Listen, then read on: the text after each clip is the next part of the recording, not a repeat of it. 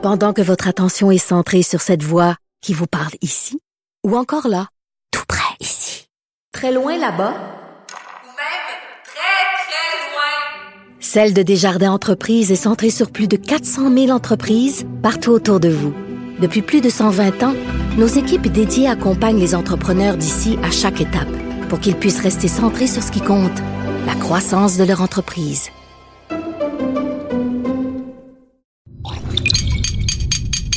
Cube Radio.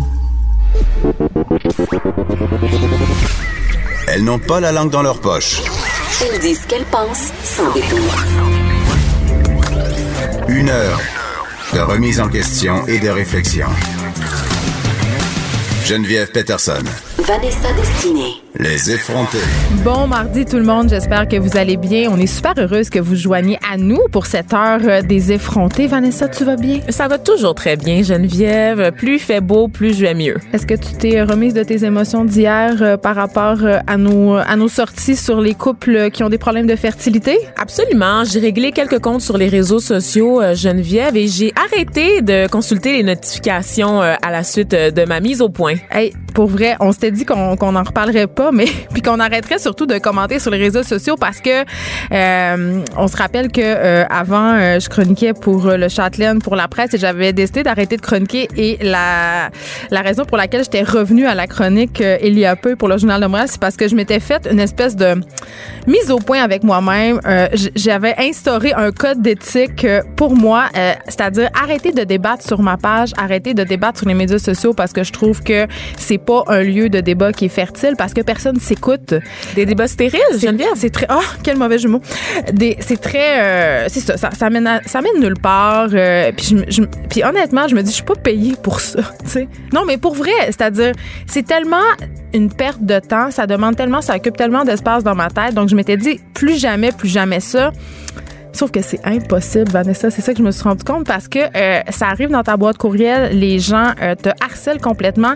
Et même hier, euh, après notre mise au point qu'on a fait en ondes pour revenir sur ma fameuse chronique sur les, les parents qui, ont, qui sont aux prises avec des problèmes de fertilité, ça a continué. On a déformé nos propos. tu sais, donc, un moment j'ai juste décidé de tirer la plaque, mais je trouve ça dommage. Et j'avais envie de réitérer quand même notre invitation à la présidente de l'Association des couples infertiles, Céline Brand, qui se qui euh, refuse toujours notre invitation à venir expliquer son point de vue. Mais qui n'hésite pas à commenter euh, nos sorties en ondes ça, son sur, droit. Ça, ça me dérange pas. Sur Facebook. Elle se demandait si PKP euh, était au courant de nos positions sur l'infertilité et son financement. Et j'avais envie de lui dire, ma chère Céline, que PKP nous laisse une entière liberté d'expression, contrairement à la croyance populaire. Oui! À Cube Radio, on n'est pas mal libre de dire ce qu'on veut. Savais-tu qu'on n'était pas des marionnettes de l'Empire, Geneviève? C'est ça. Ben, Moi, c'est sûr que chaque soir, je dors dans mon oui. Mais ça, c'est pas Pierre-Carl Pelado qui me le demande. C'est une discipline que je me suis imposée à moi-même. Une petite euh, éruption cutanée autour de la puce qui m'ont mise quand j'ai travaillé, euh, quand j'ai commencé à travailler ici, mais ça, ça se gère très bien. Donc voilà, on n'est pas euh, des soldats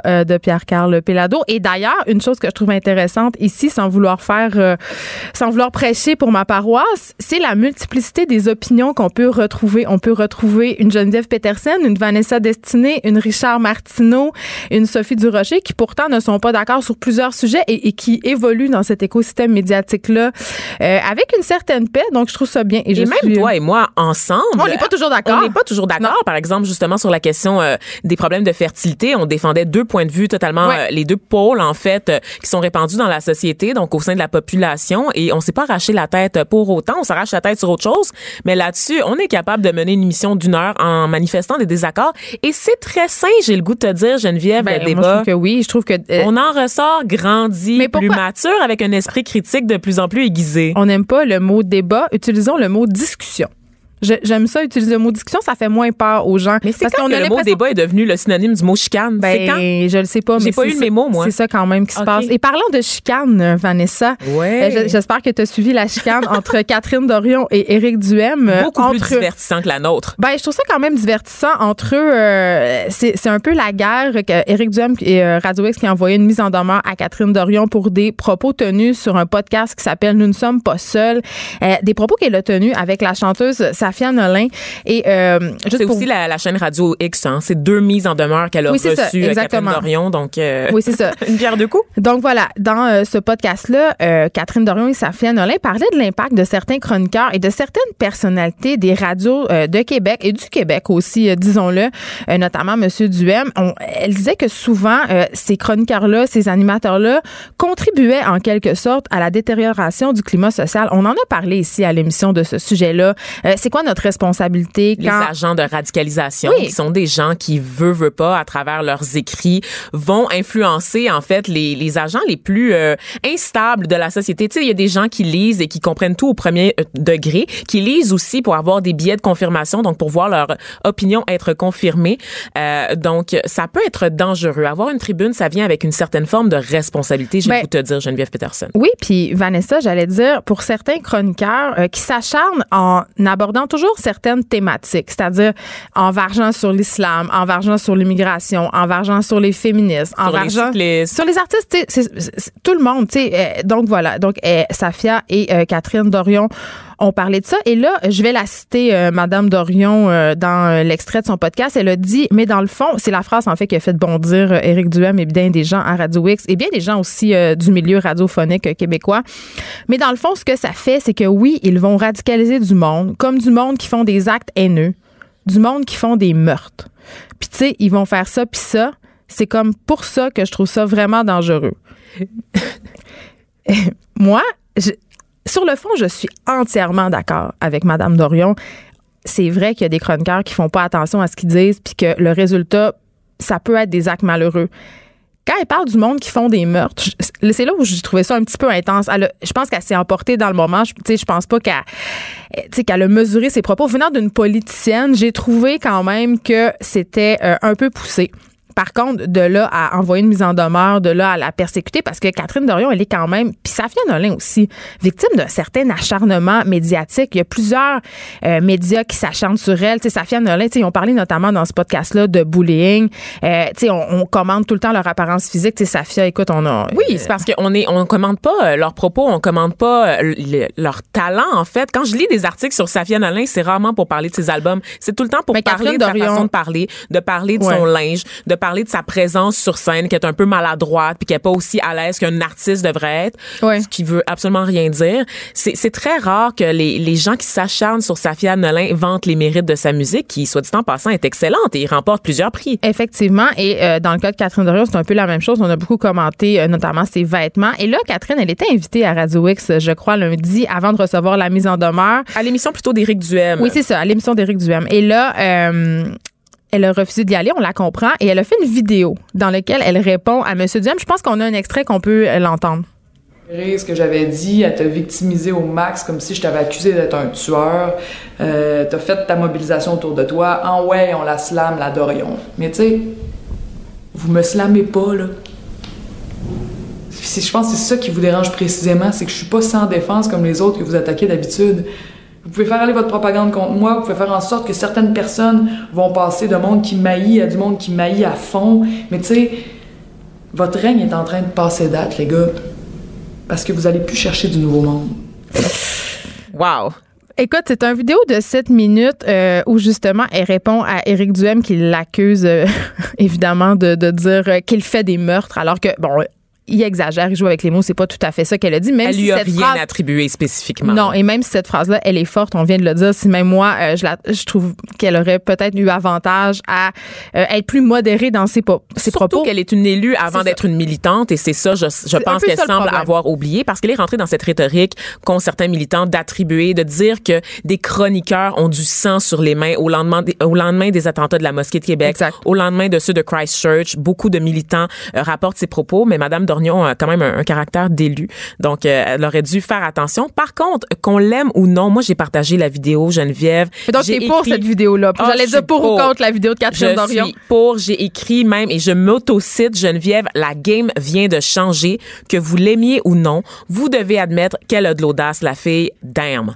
Et vraiment, gros respect parce qu'elle prend le taureau par les cornes, elle ne se défile pas et elle leur répond. Elle leur répond en utilisant leur propre technique, en faisant des vidéos sur les réseaux sociaux, en les taguant, en, leur adressant immédiatement, automatiquement la parole. Donc, elle s'adresse vraiment à eux, en fait. Et je pense que c'est ça qui dérange. Mais je pense que la chose que moi, je trouve le, le plus... La chose que je trouve la plus positive là-dedans, c'est de dire que le bullying, faut que ça arrête. Oui. Tu sais, euh, tant sur les médias sociaux qu'à la radio, l'acharnement, quand tout le monde se met sur une. On en a parlé hier. Quand tout le monde se met sur une personne pour la bâcher, pour la diminuer et que cette personne-là n'a pas les moyens de répondre. Fort heureusement, nous, on a une tribune, mais euh, quand certains chroniqueurs ou, certaines radios s'acharnent sur des gens en particulier, puis ça, c'est pas d'hier. Jeff Fillon le fait à Québec. Euh, écoutez, il s'est acharné sur des, journalistes féminines en parlant de leurs attributs féminins. Tu sais, donc, je suis contente de voir que les gens ne se laissent plus faire, qu'on se mobilise pour dire c'est assez, là. Et ça va faire très réactive, en fait. C'est ce que je disais, c'est qu'elle répond immédiatement. Elle laisse pas aller les choses. Elle laisse pas des gens casser du sucre sur son dos plus longtemps qu'il faut. Elle, elle directement, elle embarque dans l'arène et elle leur répond. Donc, elle leur enlève, en fait, la chance de se faire des clics, de se faire euh, du capital sur son dos en répondant immédiatement aux attaques dont elle est l'objet. Catherine Dorion est une effrontée. Absolument. J'y ai pensé, j'y ai pensé. C'est ce que je me suis dit en voyant la vidéo hier. C'est une vraie effrontée. Vanessa, j'ai envie de te demander, euh, est-ce que tu as déjà pris un rendez-vous chez le médecin euh, via Internet? Euh, non, je, je vais généralement en personne ou au téléphone parce que je suis chanceuse. J'ai un médecin de famille. Ah, J'ai aussi accès à des cliniques sans rendez-vous qui sont très efficaces, Geneviève. Ben, écoute, moi, ça m'arrive régulièrement.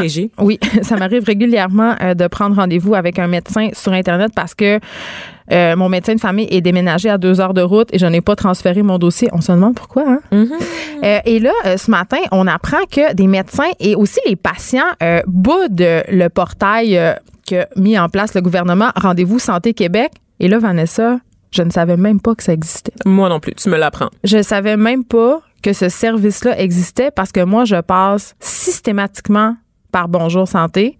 Et c'est le cas de bien des cliniques et de bien des patients parce que euh, ils boudent la plateforme mise en place par le gouvernement. Imagine-toi donc que cette plateforme-là, ça a été lancé en avril 2017, Rendez-vous Santé Québec. Ça a coûté, ça nous a coûté en fait 6,8 millions. 2,2 de plus que prévu au départ. Mais ça, on est habitué au dépassement de coûts. des dépassements de coûts. Non, mais c'est la, tradition, évidemment.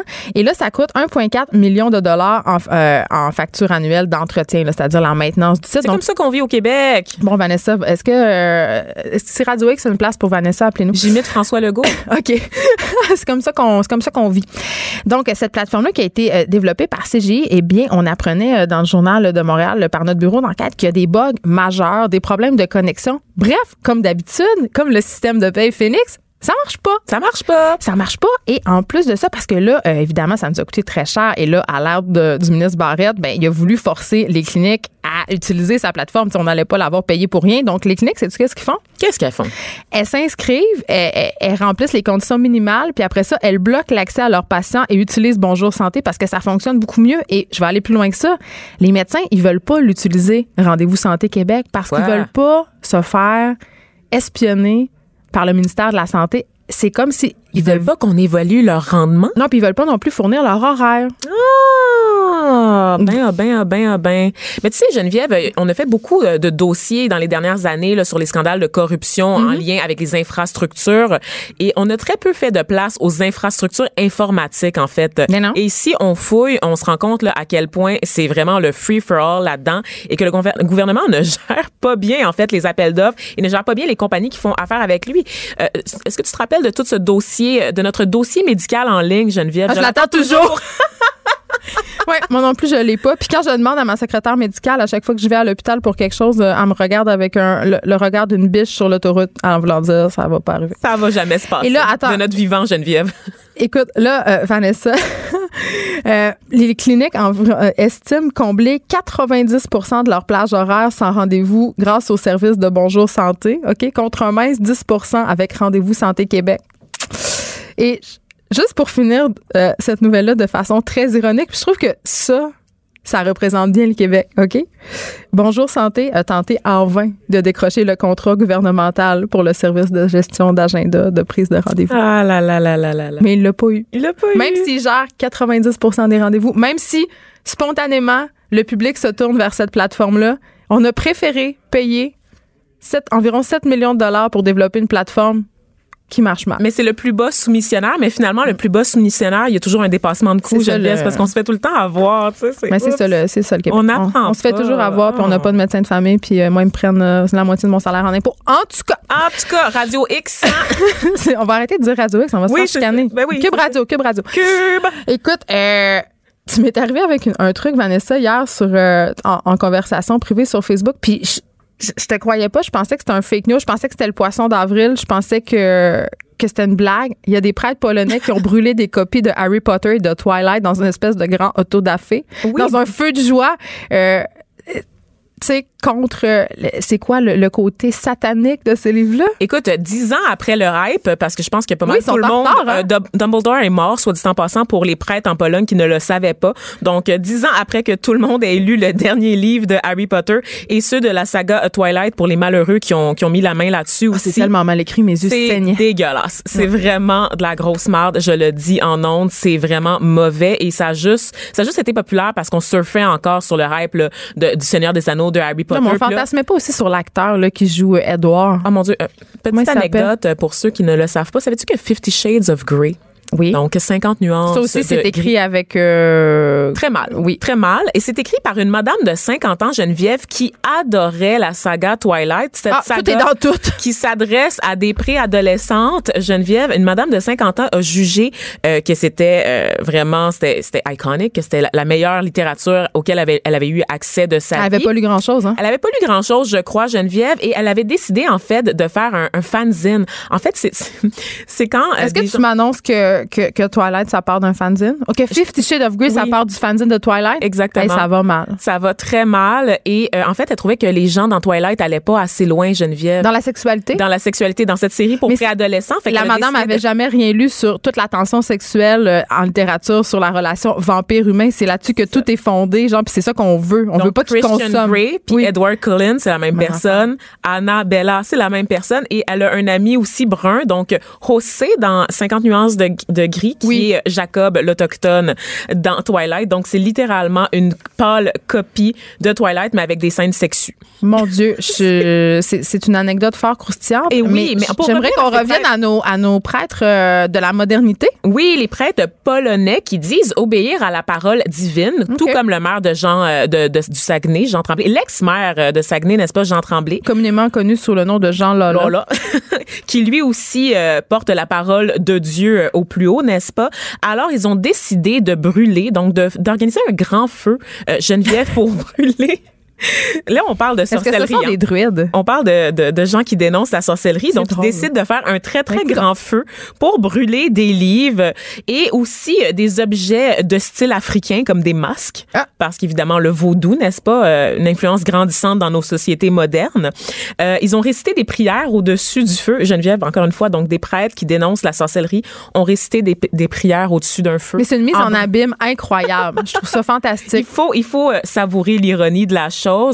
Ils, euh, ils ont aussi euh, détruit un parapluie Hello Kitty, une figurine. Hello Kitty, c'est vraiment dangereux. en fait, ils citaient des passages de la Bible qui exhortent les croyants à détruire les ennemis de Dieu. Est-ce qu'on fait ça en Facebook Potter, Live? n'est-ce pas? Euh, Ils ont particulièrement accroché à la phrase suivante, Geneviève vous brûlerez au feu vos idoles. Donc, ils se sont basés sur un livre de fiction pour brûler d'autres livres de fiction. Ben écoute, Hein? Tout est dans tout. je pense qu'on va s'arrêter. Ici, comme en, en Pologne, tout est dans tout. On va s'arrêter un peu. Je vais aller brûler un livre euh, Oui. pendant la pause. Ça va nous faire du bien. Geneviève Peterson. Vanessa Destinée. Elle manie aussi bien le stylo que le micro. De 9 à 10, les effrontés. Rien pour aider euh, votre éco-anxiété euh, ce matin, Vanessa, puisqu'on apprend que le Canada se réchauffe deux fois plus vite que le reste de la planète. Effectivement. Donc, c'est un rapport qui vient de sortir, Geneviève, le rapport sur les changements climatiques au Canada, qui indique que depuis 1948, la température moyenne annuelle sur la Terre au Canada, euh, Canada s'est réchauffée de 1,7 degrés Celsius. Les taux sont plus élevés dans le nord, dans les prairies et dans le nord de la Colombie-Britannique. Dans le nord du Canada, c'est, on parle d'une température moyenne moyenne annuelle de 2,3 degrés qui a augmenté. Donc, pour te comparer au reste du monde, les températures moyennes mondiales ont augmenté d'environ 0,8 degrés. C'est pour ça qu'il pleut tout le temps l'hiver. Entre autres, en fait, ben, c'est des hausses de température qui font en sorte que euh, on, on, a une réduction de la quantité de neige qui tombe. Évidemment, on l'a constaté, n'est-ce pas? C'est très extrême, la météo. Là. Il fait plus 30 ou 10, il neige, il pleut. On dirait que c'est plus... Ça, ça va plus du tout. C'est très aléatoire. C'est pas de bizarre. Exactement. Donc, un cocktail météo pour reprendre oh, la formule consacrée euh, sur nos sites Attends, préférés. C'était quoi, là, une bombe météo? Oh, une bombe, un cocktail. Tout, tout explose, Geneviève. Ça va pas bien.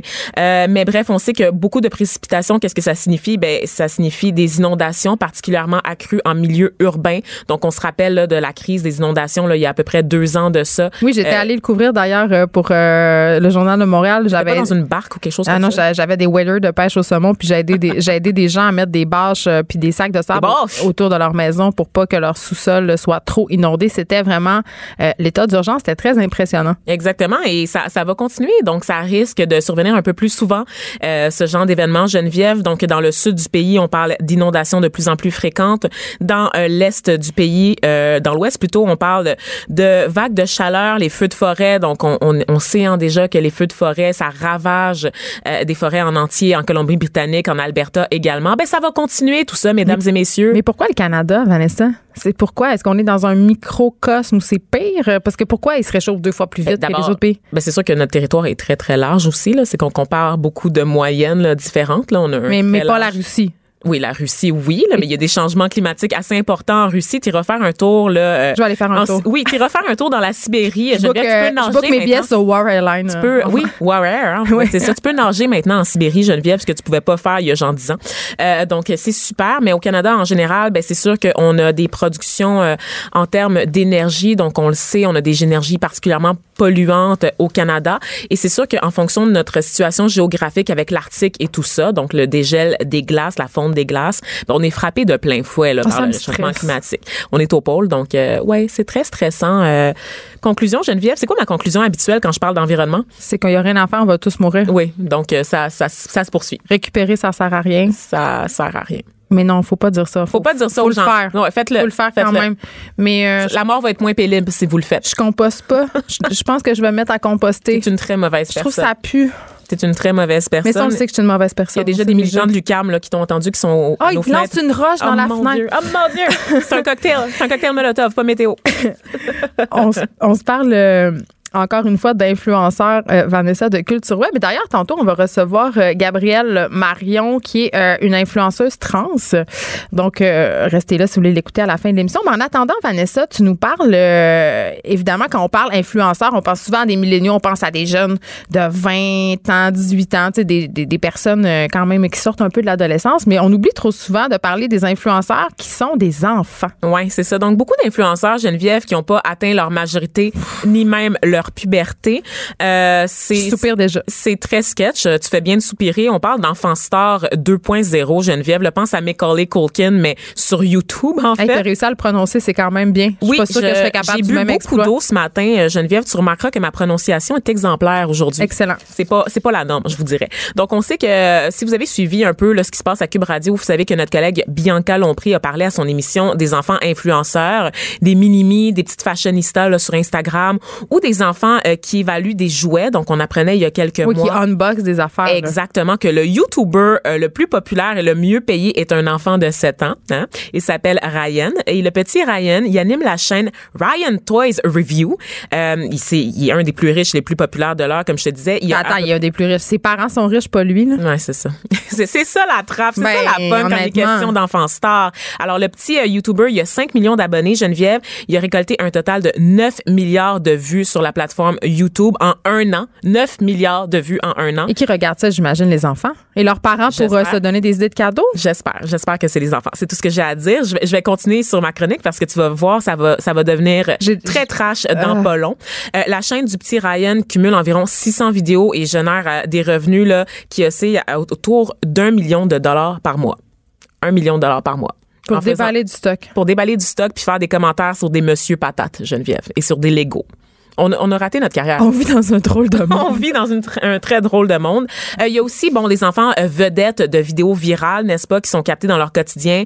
Euh, Il y a d'autres enfants qui sont euh, victimes des blagounettes, ce qu'on appelle des pranks, euh, mises en scène par des parents hein, Ouais, qui sont pas euh, gênés d'exploiter Ça, la c'est peur. dégueulasse. Puis rappelons-nous l'histoire de ces parents britanniques qui ont perdu la garde de leur enfant. Euh, ça fait deux ans environ que cette histoire-là Ouais. s'est déroulée parce qu'ils leur faisaient des mauvais coups. euh, puis ils, ils leur disaient des affaires. où Les enfants avaient de la peine. Ils, Ils filmaient leurs enfants pleurer, avoir peur. euh, puis ils ont perdu la garde momentanément euh, de leurs enfants à cause de ça. Ben oui, puis on se rappelle, c'est ça, des vidéos là, virales, tu sais, des enfants, là, on se rappelle Charlie bit me, he bit me. Ouais. C'est une vidéo qui avait été virale il y a quelques années. Ben, c'est des refaire? enfants. He bit me. C'est mon accent britannique. Des enfants qui sont mis en scène et carrément exploités là, euh, par leurs parents pour épater la galerie, dans le fond, parce que c'est ça, on sait que comment ça fonctionne, Et YouTube. puis dans avec l'espoir la publicité. Oui, puis dans l'espoir d'engranger des revenus qui peuvent être faramineux comme tu viens de l'expliquer. Un million de dollars par mois pour parler de Lego, Geneviève? Est-ce que c'est le, est-ce que c'est le prolongement, si on veut, des minimistes un peu? Les, les parents prennent leurs rêves pour des réalités puis veulent que leurs enfants deviennent euh, des stars, donc prennent un moyen qui se veut accessible pour y arriver? C'est une combinaison des deux. Pour les jeunes filles, je te dirais que c'est que c'est une combinaison des minimistes parce qu'on va miser en fait sur la sexualisation des très jeunes filles. Donc on va les grimer comme des adolescentes, comme des femmes alors que ce sont des fillettes. Et dans le cas des enfants stars en général, tout genre confondu, ben c'est vraiment euh, le phénomène là, comme Macaulay Culkin, on se rappelle qu'il avait été escroqué par ses propres parents qui l'utilisaient en fait pour payer les revenus familiaux. On se rappelle que dans les normes du travail des enfants quand ça concerne le showbiz, c'est normal que les parents prennent une part sur le salaire des enfants parce Oui, qu'ils agissent- s'impliquent. Ils sont pour la plupart du temps gérants, ils font l'école à la maison, Oui, donc ils sont impliqués. C'est normal de percevoir un salaire. Mais évidemment, qu'est-ce qui est perçu, qu'est-ce qui est volé à l'enfant, c'est très dur de le dire. On a mis euh, sur la page Journal de Montréal un, top 10, je crois, des influenceurs euh, enfants les plus populaires. On le mettra sur la page Facebook. Puis sur une photo, il y a une influenceuse en question, une petite fille. On la voit poser en maillot de bain sur le bord d'une piscine, Vanessa. Comme si, comme une influenceuse de 20 ans. Comme quelqu'un qui sort là, de OD Grèce. Là, Genre, elle a, elle a une coupe qui se veut, euh, qui rappelle la coupe de champagne à la main. Et Elle a ça un me, petit cocktail. ça m'a beaucoup troublé comme image. C'est très troublant. Euh, et, et- et- le plus troublant, selon moi, outre ces fillettes là, qui posent en maillot de bain sur des bords de piscine, Geneviève, c'est les enfants qui font de l'ASMR. On en a parlé euh, ici à l'émission euh, de ce phénomène-là qui est la SMR, mais peut-être rappelle-nous-le pour ceux qui n'ont pas suivi. Donc, rapidement, ça veut dire Autonomous and Sensory Meridian Response. C'est mon accent haïtien qui pop quand je parle en anglais, c'est terrible. C'est une réponse sensorielle qui est provoquée euh, grâce à un stimuli externe, souvent sonore. Par exemple, le bruissement des feuilles, Ça, la est. neige qui craque sous nos pas, un petit, la régie capote. Ils veulent pas qu'on fasse la SMR dans le micro. un petit chuchotement doucereux dans votre oreille. C'est pas tout le monde qui réagit, mais pour ceux avec qui ça marche, on parle d'un effet de relaxation J'aimerais que t'arrêtes. ou même d'une stimulation qui est pas très loin de l'orgasme cérébral.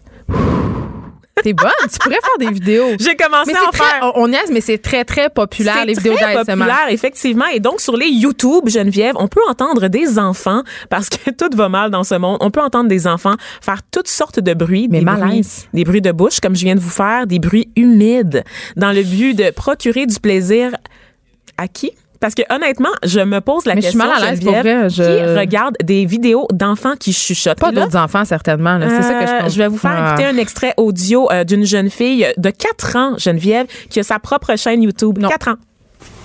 Hi guys, welcome to my video. So today I'm gonna do do my board here. On dirait le sixième sens. I know it's taking for a while. I was at Dégueulasse. Je vois des gens morts partout.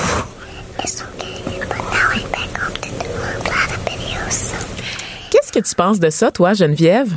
Ben, est-ce que je suis normale de trouver qu'il y a de, la connotation sexuelle? Moi, personnellement, moi, je trouve ça dégueulasse. Tu l'as dit, il y a, il y a des relents de sexualité, là. Tu sais, c'est comme, c'est Mais weird. surtout quand on inclut le visuel. Le visuel, qui est une petite fille de 4 ans, je vous rappelle. Elle est habillée comment? Elle est habillée en rose, nanane. Ouais, puis elle est toute cute. Elle a les yeux grands ouverts. C'est un gros plan sur sa face. C'est jusqu'à la, au milieu de son corps. Elle joue dans cette vidéo-là avec une poupée. Elle parle à sa poupée. Elle coiffe sa poupée. Et c'est 45 minutes de cette fille-là, de cet enfant, de cette fillette-là, pas cette fille-là, cette fillette-là qui joue avec une poupée en chuchotant. Mais pour à- quel public, Geneviève, je me pose encore la question. Mais à quel point les parents euh, téléguident leurs enfants pour en arriver là? Il n'y a aucun enfant de 4 ans qui se réveille un matin et qui dit je veux faire de la SMR sur les médias sociaux. Exactement. Aucun. Donc, on on a groomé cette petite fille-là, on lui a appris à faire ça et on génère du profit C'est sa en l'exploitant. chaîne YouTube, entre guillemets. Puis elle va grandir, cette petite fille-là, puis Ben elle va se voir sur les médias sociaux, puis elle va lire les commentaires en dessous, puis elle va peut-être se rendre compte que... Ils sont elle désactivés, Geneviève. Il y a eu une part de responsabilité des parents à un moment donné, se sont réveillés. Euh, on s'entend que la petite fille, là, ici, à papote, a fait ses affaires, à papote innocemment. Elle s'en Est-ce rend qu'elle elle, compte. elle s'en rend pas compte qu'elle est filmée? Je pense qu'elle est filmée. Elle le sait qu'elle est filmée, mais elle sait pas à quelle fin qu'elle est filmée. Elle aucune comprend idée pas des répercussions. Qu'on engrange des revenus avec ça. Là. Tu sais, euh, cette vidéo-là, là, qu'on on vient d'écouter l'extrait, tenez-vous bien, c'est presque 600 000 vues sur YouTube. C'est énorme. pour écouter une petite fille en train de chuchoter en parlant à une poupée. Donc, on s'entend qu'une vidéo comme ça, c'est très facile à détourner et à sexualiser. Ça lève le cœur. Évidemment, les amateurs de ASMR vont défendre leur pratique, leur hobby. Tu sais, ils vont dire, oh non, c'est juste de la relaxation. Ben On sait que c'est ça, ça fait en fait des effets sur le rythme cardiaque qui sont qui sont comparables à des techniques de réduction du stress qu'on applique lors des, euh, des thérapies musicales. Mais euh, selon eux, ça, ça prouverait que la SMR, c'est pas lié au sexe, c'est pas lié à une stimulation sexuelle, c'est juste cérébral.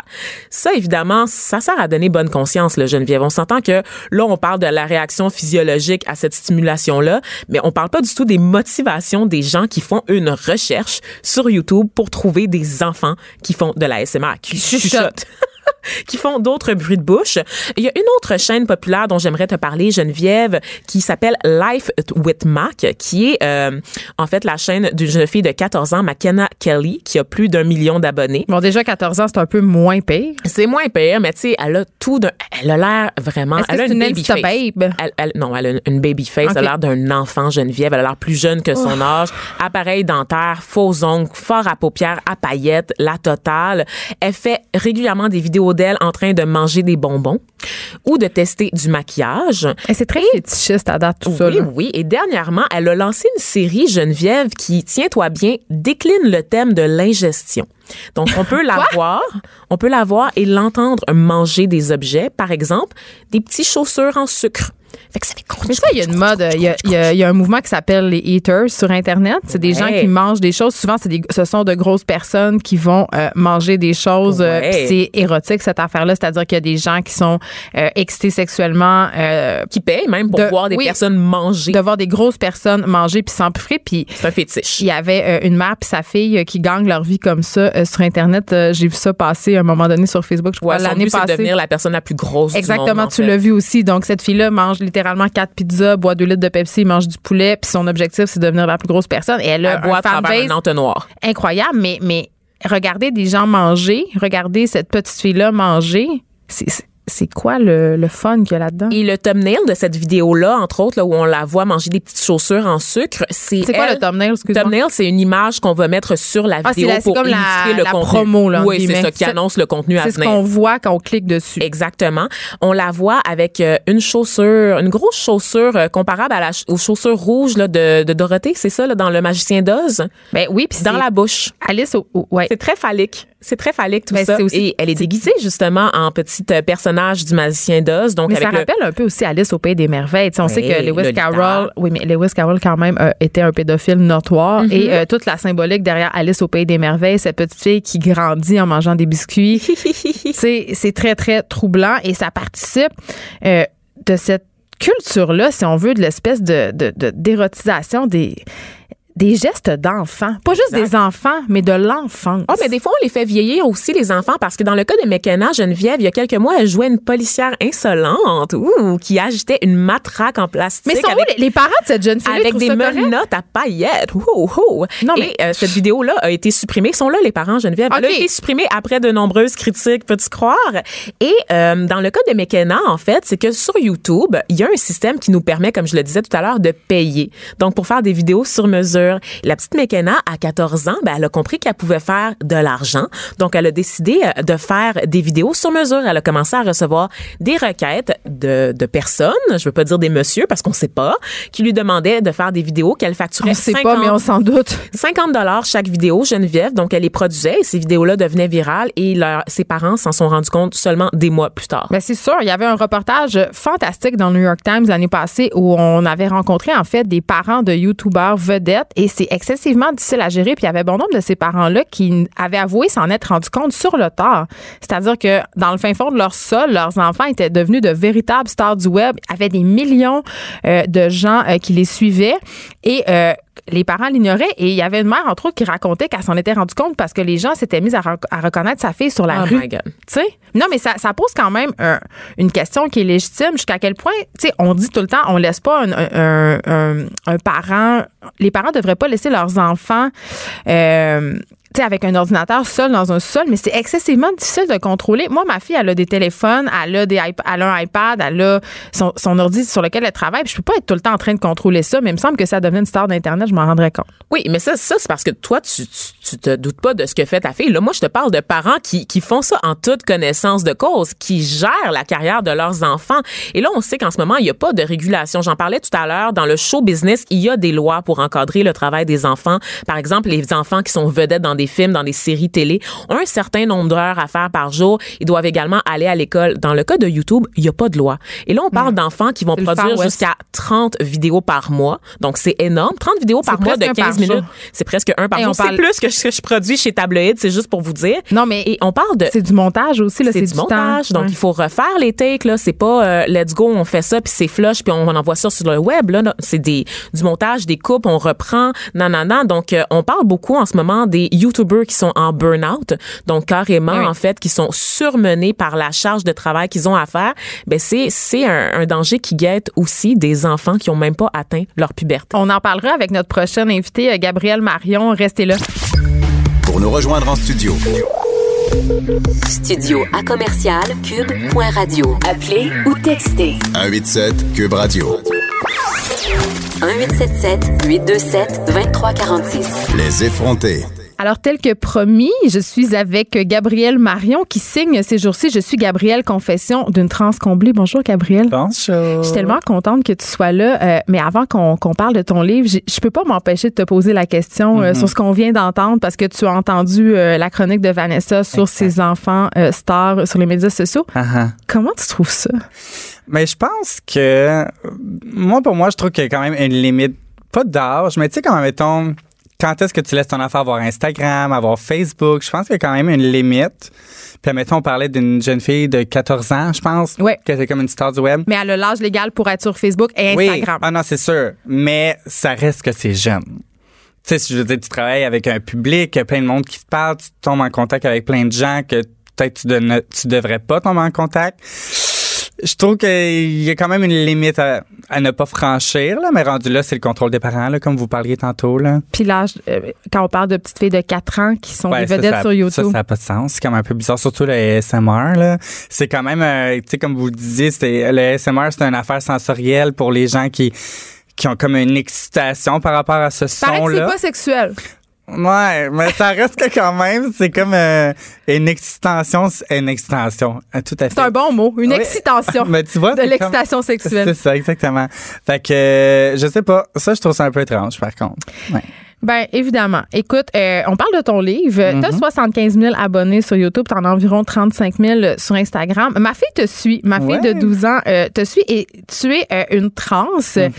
tu as largement documenté euh, ta transformation euh, sur les médias sociaux. Tu as parlé beaucoup de tes états d'âme. J'en ai écouté des vidéos avec elle, puis Ouais. euh, je trouvais ça vraiment porteur, vraiment positif. Et là, euh, tu fais un livre. Mhm. Pourquoi tu as ressenti le besoin de faire un livre? En plus? Parce que j'ai l'impression que tu es tellement déjà, sans faire de mauvais jeu de mots, un non. livre ouvert sur les médias sociaux, tu sais. Ouais, ben c'est vrai que tout le monde m'a dit que je suis vraiment déjà très ouverte sur les réseaux sociaux, mais le livre a beaucoup plus de détails, de a beaucoup plus longtemps. C'est sûr, les réseaux sociaux, c'était tout le temps des vidéos du, présent, tu sais, qu'est-ce qui se passait dans ma vie, où j'étais rendu, quelle opération, ces trucs-là. Technique. Technique. Là, le livre, c'est des détails de pensée vraiment beaucoup plus profonds, beaucoup plus jeunes. Ça part de l'âge de 6 ans à aujourd'hui. Fait que c'est vraiment euh, une aide encore plus grande que ce que je pouvais déjà donner avec ma chaîne YouTube. tu. Parlons-en euh, de ce parcours-là. Tu nous racontes justement euh, que t'es né Gabriel avec un L, Mm-hmm. euh, que t'étais un garçon en apparence, mais Ouais. pas à l'intérieur de toi. Et quelque chose qui, qui m'a beaucoup marqué, c'est que tu disais qu'au début, euh, t'avais vécu longtemps en pensant que t'étais gay. Mhm. Ouais. Ben, dans le fond, comment je pourrais expliquer ça? Juste qu'à la base, en partant, quand tu ne sais pas la réalité ou que tu sais pas que ça existe, que c'est possible d'être transgenre, ben, t'aimes les hommes. Fait qu'en partant, t'es un garçon, t'aimes les hommes. Voilà. T'es Mais- homosexuel. Tu sais, tu penses que. Mais tu, tu pensais ça, puis tu disais pas, il y a plus que ça, euh, je suis pas, je suis encore pas bien, il y a quelque chose qui fonctionne pas, entre guillemets? Oui, mais en même temps, encore là, quand tu sais pas que c'est possible, tu peux pas te dire, ah, mais tu sais, je pense pas que je suis pas dans, je pense que je suis pas dans le bon corps. Tu sais, tu peux pas, ta tête ne peut pas réfléchir à ça si tu sais même pas l'existence de ça. Parce qu'on est dans les années 2000 environ. Ouais. Et, et là, tu racontes qu'à l'âge de 12 ans, euh, tu chattais avec des, des gars sur euh, MIRC ou, bon, des logis, on a tous Sur été là- MSN, Oui, sur MSN, là, ouais. âge Sexville, tu sais. et là, tu te faisais un petit peu passer pour une fille. Ouais. Tu faisais du catfishing. Je faisais du catfishing, c'est exactement le mot qui est écrit dans le livre. Euh, oui, parce que je sais pas pourquoi, mais je pense que je me sentais déjà extrêmement féminine. J'avais déjà les cheveux très longs, euh, j'avais des traits très féminins. Les gens dans la rue ou qui me parlaient pas nécessairement pensaient en partant que j'étais une fille, puis moi ça me rendait heureuse, heureux dans le temps, tu sais. Fait que je sais pas, c'est comme été, euh, je sais pas pourquoi je me suis rendu là, pourquoi j'ai fait ça. Puis j'étais quand même très jeune, honnêtement, pour me rendre Mais c'était pas là. sexuel, je veux le dire, là, parce qu'on a tendance Non, non. à penser que tu avais des échanges avec des hommes puis que là, Non, ça aurait pu virer sexu, mais c'est pas ça. Non, c'était pas ça. là. C'était vraiment juste que je me, je me sentais mieux dans ce personnage-là un peu. Tu sais, comme je changeais mon identité puis je me sentais bien. Tu dis que ça a été difficile pour toi d'écrire la première partie du livre au Hill. Mhm. Pourquoi?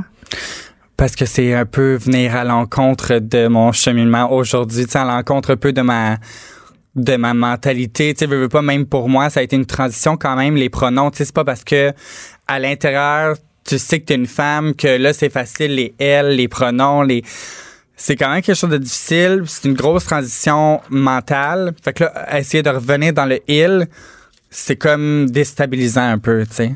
En fin de semaine, c'était la fin de semaine de la sensibilisation aux réalités trans. Et euh, il y a eu un article qui a été publié sur Medium, un article par euh, Florence Ashley que tu dois connaître euh, ou pas, qui a dit en fait que la couverture médiatique des réalités trans, il y avait place à l'amélioration. Puis j'avoue qu'en préparant cette entrevue-là, euh, je me disais quel mot faut utiliser? Euh, Est-ce qu'il faut dire euh, dysphorie de genre? Est-ce qu'il faut dire euh, chirurgie de changement de sexe? Je sais que finalement, c'est pas ça. Il faut dire chirurgie de confirmation de genre, mais Ouais. tu sais, comment tu penses que nous, les médias, on pourrait plus aborder la question trans de façon positive pour pas heurter les personnes trans? Parce que j'ai tant l'impression qu'on qu'on se met le pied dans la bouche. Mais c'est tellement difficile parce que dans cette communauté-là, même moi qui est dans cette réalité-là, si je dis une chose qui est pas exactement ce que je veux dire, mais qui sort d'une autre façon, je vais me faire ramasser, tu sais. Fait que c'est vraiment comme, c'est juste que la communauté est full sensible. Puis je pense pas qu'il y a exactement un bon moyen d'emmener ça dans les réseaux, dans les médias. Je veux dire, on est, je suis transgenre. Tu t'as beau dire dysphorie de genre, ça reste la même chose. OK, mais c'est quoi la différence entre transgenre puis transsexuel, mettons? OK. Transgenre, c'est que tu fais une transition de genre. Donc, ça n'a pas nécessairement rapport avec la sexu avec le sexe que tu as entre les deux jambes. Transsexuel, c'est que tu as eu l'opération de changement de sexe. Parce que des transgenres qui vivent avec une apparence physique de femme mais, Mais qui, qui conservent leur pénis. Exactement. Puis Fait- toi, tu voulais pas le conserver, tu as vécu une vaginoplastie. C'est ça, exact. Pourquoi tu voulais subir cette opération-là? Juste parce que, je- premièrement, j'étais pas confortable avec ce que j'avais entre les deux jambes.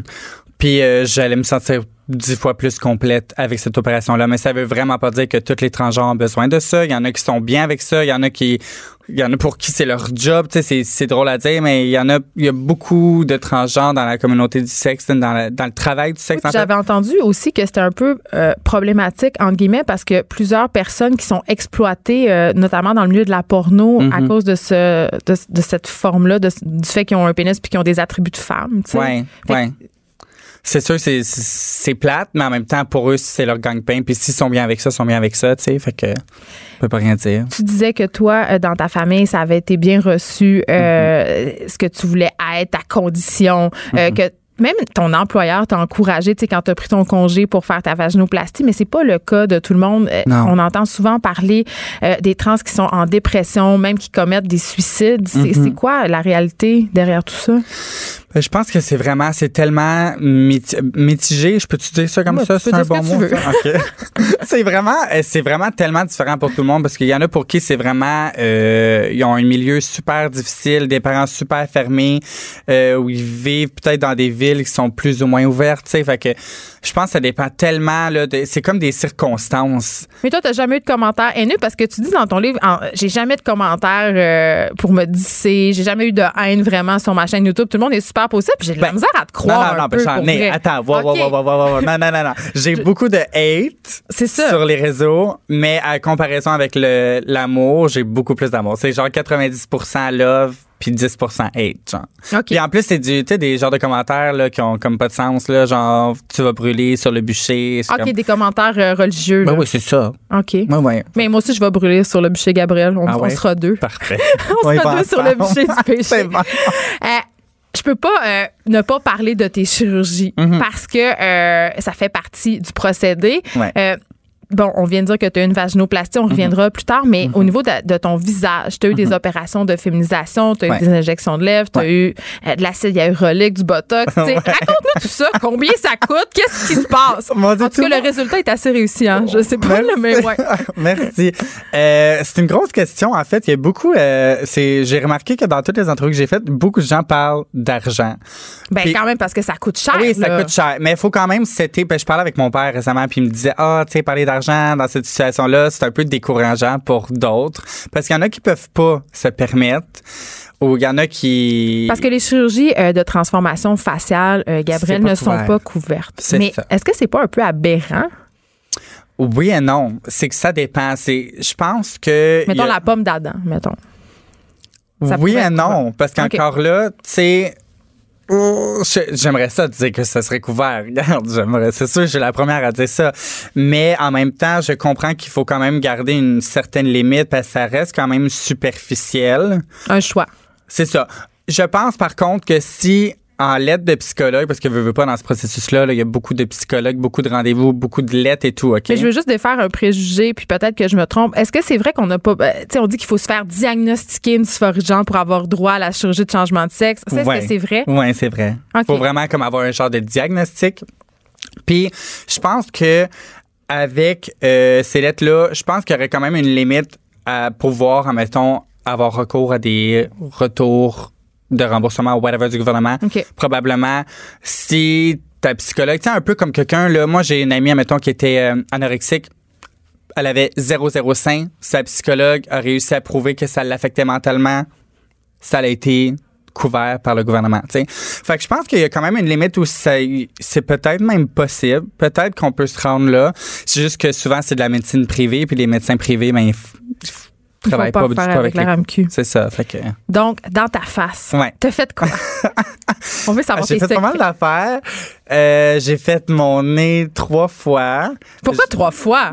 Est-ce Ben- que t'es un peu obsédé? Je suis pas obsédé. Je suis pas obsédé, mais euh, tu sais, veux, pas, moi, je suis dans un milieu très physique. Parce que, parce que t'es. Qu'est-ce que tu fais comme métier? Ben, je veux dire, je travaille sur YouTube. Oui, c'est ça. Je travaille sur Instagram. C'est important d'être belle. Pour moi, hon- honnêtement, là, le début de ma transition, le stress que j'avais, c'était de me dire, est-ce que je vais passer féminine dans la société ou non? Fait que pour moi, Être démasqué. c'était important de comprends. faire des chirurgies pour me sentir bien dans la société puis avec moi-même. Tu comprends? Je voulais pas avoir l'air pour moi d'un gars maquillé avec une robe. Tu, sais, tu comprends? Je comprends très bien. ça- ça reste un...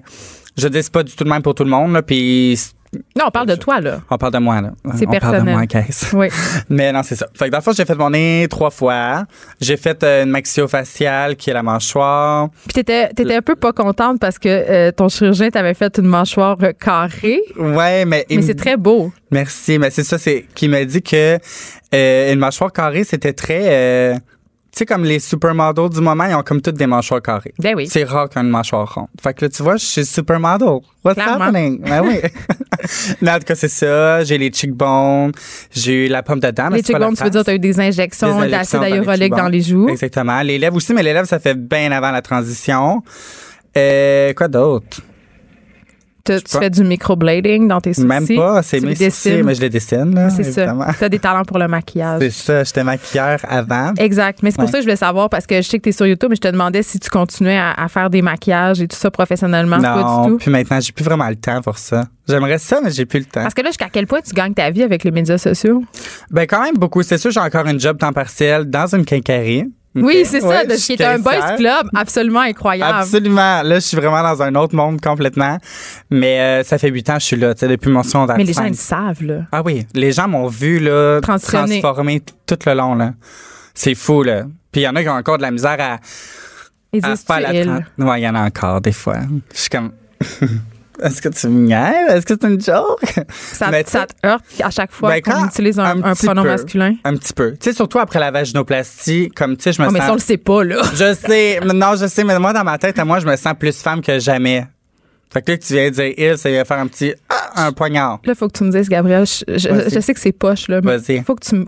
Comment ça marche le sexe? Comment ça marche? Comment ça ça marche exactement comme, comme toi. exact. C'est compliqué comme moi? Moi, c'est bien compliqué. Comment ça, c'est compliqué? Je sais pas, euh, je sais pas. Tu parlais, parce que dans ton livre, c'est- le fun parce que tu décris vraiment les détails. Tu fais, bon, ben là, j'ai essayé des positions, puis ben, j'imagine que comme toutes les femmes, ben, il y en a des pas le fun. ben oui, ça me vrai. fait vraiment rire. Non, c'est vrai. Mais c'est exactement la même chose. Puis honnêtement, j'ai comme vraiment. T'as du fun, là. Il faut que je Ah oui, j'ai du fun. là. Genre au maximum. L'orgasme est les possible. Brisons. Les préjugés. Tout fonctionne. Tout est pareil. Il y a rien. de- Même du look, c'est encore plus beau sûrement. Ben, c'est clair parce que c'est fait par chirurgie. Donc, les- la, la symétrie, tu sais, Ah tout oui. ça est respecté. Ah. Donc, t'es contente. Je suis très contente. Puis est-ce que ça a été compliqué au début? Parce que tu nous parles, tu avais un ami, Olivier, qui était ton chum à l'époque, là, vous êtes plus ensemble, mais t'as accompagné là-dedans, Ouais. puis c'est avec lui que tu as eu ta première relation sexuelle de Ouais. femme complète. Exactement. Parce que t'en avais avant. Oui. Mais comment c'était? C'était stressant parce que veux, veux pas c'est nouveau, je sais pas trop où je m'en vais avec ça, je sais pas ça va te faire mal, est-ce que je vais saigner, whatever, blablabla. Puis tu sais, je me fiais un peu à toutes Comme les une autres. vierge. Exactement. Je retombais à zéro, là. Genre zéro, zéro, là. Fait que c'était stressant. Ça s'est bien passé. Tu sais, c'était pas le fun, là, comme euh, toute première fois, là.